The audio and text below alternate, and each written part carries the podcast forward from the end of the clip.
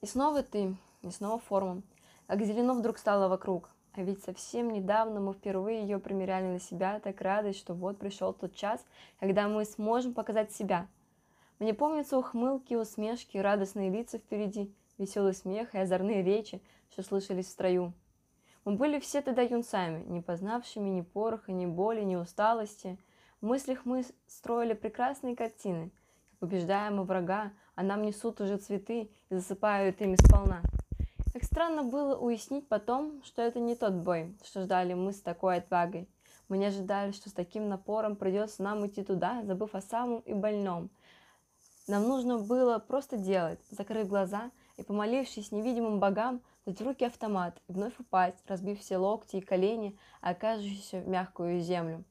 Как уши нам закладывало на полигоне от громких криков и танкового воя, от пуль, которые стремились в никуда, от крепкого, от крепкого словца, и пить хотелось до безумия, а фляга была всего одна.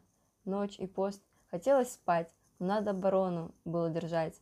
Мы лежали все в траве, стараясь глаза разомкнуть, чтобы после встать и пойти искать врага, который скрылся в тех лесах. Как странно было и обидно, когда возрождаться нужно было из раза в раз, скакать на одной ноге, отжиматься, а после снова одеваться повторять все заново, опять, опять, как же мы хотели тогда спать.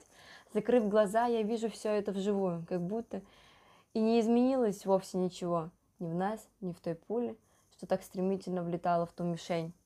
И вот сейчас все тот же строй, или уже кто-то не с нами. Для них закончился тот бой. Мы радостные и веселы, поправляем свои куртки, начищаем до блеска ботинки, чтобы быть при параде и не посрамить командира.